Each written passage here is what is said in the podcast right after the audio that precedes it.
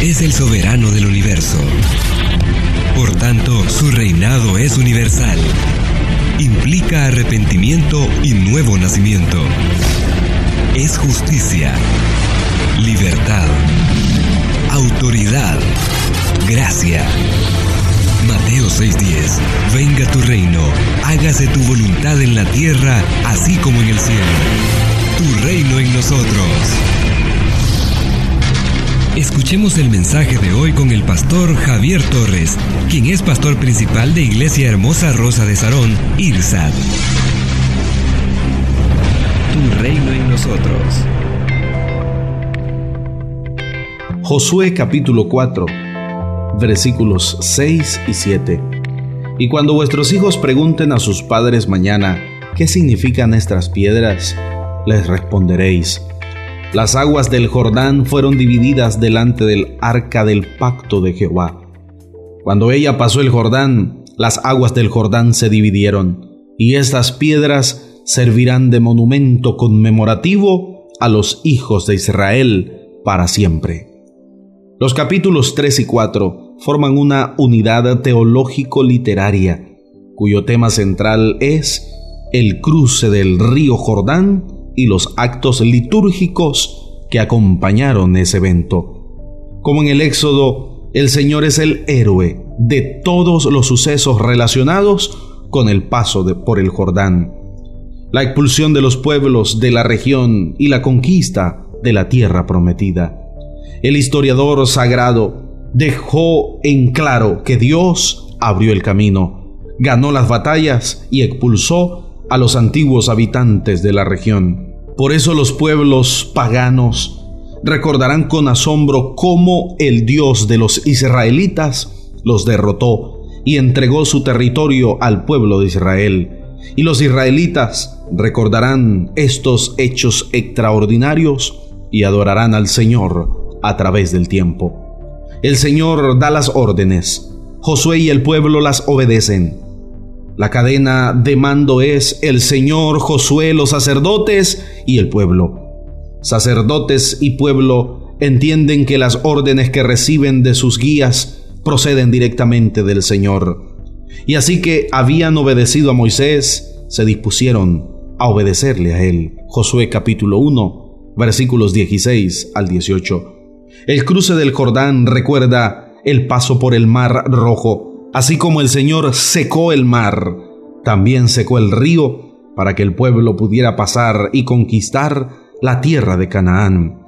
De esta forma, el pueblo queda convencido de que Dios sigue guiándolo y que Josué cuenta con la aprobación divina. Una vez cruzado el Jordán, erguieron en Gilgal las doce piedras que doce hombres en representación de sus tribus habían cargado. Josué capítulo 4, versículo 20. Estas piedras serían un monumento que recordaría a Israel la forma maravillosa, milagrosa, como el Señor permitió que el pueblo pasara de la esclavitud a la libertad. Tal como en Deuteronomio se instruye al pueblo a usar la casa como lugar pedagógico para divulgar la fe en el Señor, Deuteronomio capítulo 6, versículo 20 al 25, en Josué se señala que este es el centro desde el cual debe recordarse a las generaciones futuras las acciones salvíficas del Señor a favor de Israel. Cada generación tiene el compromiso con la siguiente de instruirla en la fe y de afirmarla en ella, recordándole lo que Dios hizo en el pasado. Esta es instrucción para el pueblo de Israel y también debería ser acogida por nosotros. Una de las quejas de pastores y ministros es que los muchachos, al llegar a su adolescencia o juventud temprana, abandonan la fe. ¿No será que en el hogar y en la iglesia debemos impartir la fe y reforzarla a través de esos testimonios que alientan a seguir creyendo en el Señor, demos un testimonio de fe. Puedo ver el destello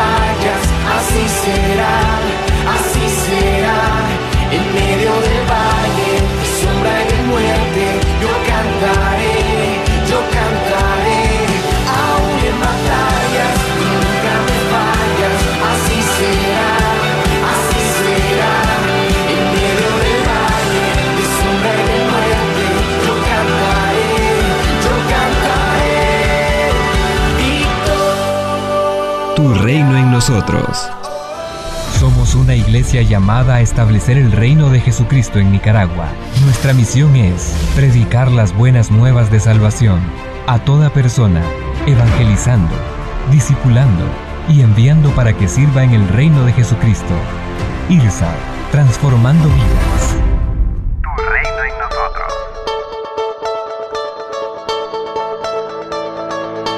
¿Qué tal? Soy Andrés Panacio, fundador del Instituto para la Cultura Financiera y hoy quiero hablar sobre el trabajo. El secreto para salir de la pobreza es productividad y administración producir en abundancia y administrar sabiamente lo que producimos. Nosotros los latinoamericanos, si queremos prosperar en la vida, vamos a tener que aprender a amar el trabajo. Mucha gente cree que el trabajo es una maldición. Sí, porque si Adán no se hubiese comido la manzana, entonces nosotros no tendríamos que trabajar, pero eso no es verdad. El trabajo existía antes de la caída y existirá para toda la eternidad. Tenemos que abrazar el trabajo, estar felices por el trabajo, amar nuestro trabajo, producir abundantemente y entender que el trabajo es una bendición de Dios para nuestras vidas y estar felices porque lo tenemos. Entonces, tenemos que entender que mi llamado es mi vocación, mi trabajo es mi adoración, es la manera en la que yo expreso la vocación que tengo en el corazón. Si necesitas consejería, puedes escribirnos al número WhatsApp 8588 8888 completamente gratis o visitar el sitio web javiertorres.com. Mantente conectado a Dios. A las 7 de la mañana, reflexiones diarias. Recibe todos los días en tu celular una palabra que edifica. Escríbenos al 8588 8888 en la página de Facebook de IRSAT y del pastor Javier Torres a las 9 de la mañana. Devocional Diario, el devocional de la serie Tu Reino en Nosotros, y a las 6 de la tarde con el pastor Javier Torres, en vivo todos los días. A través de la página de Facebook, conéctate a una palabra que te fortalece, la palabra más segura. Recuerda que puedes seguir edificando tu vida a través de nuestros canales digitales en el canal de YouTube del Pastor Javier Torres y escuchar IRSAT Radio desde www.javiertorres.com. Ahora también puedes escuchar las reflexiones en el canal de Spotify del Pastor Javier Torres y Google Podcast. De igual forma, nuestros servicios serán transmitidos en línea los domingos a las 10.30 de la mañana y los miércoles a las 7 de la noche. Desde la página de Facebook de IRSAT IRSAT, en Jesús, seguimos transformando vidas. Dios es el soberano del universo. Por tanto, su reinado es universal. Implica arrepentimiento y nuevo nacimiento. Es justicia, libertad, autoridad, gracia Mateo 6:10 Venga tu reino, hágase tu voluntad en la tierra, así como en el cielo. Tu reino en nosotros. Tu reino en nosotros es una producción de Iglesia Hermosa Rosa de Sarón.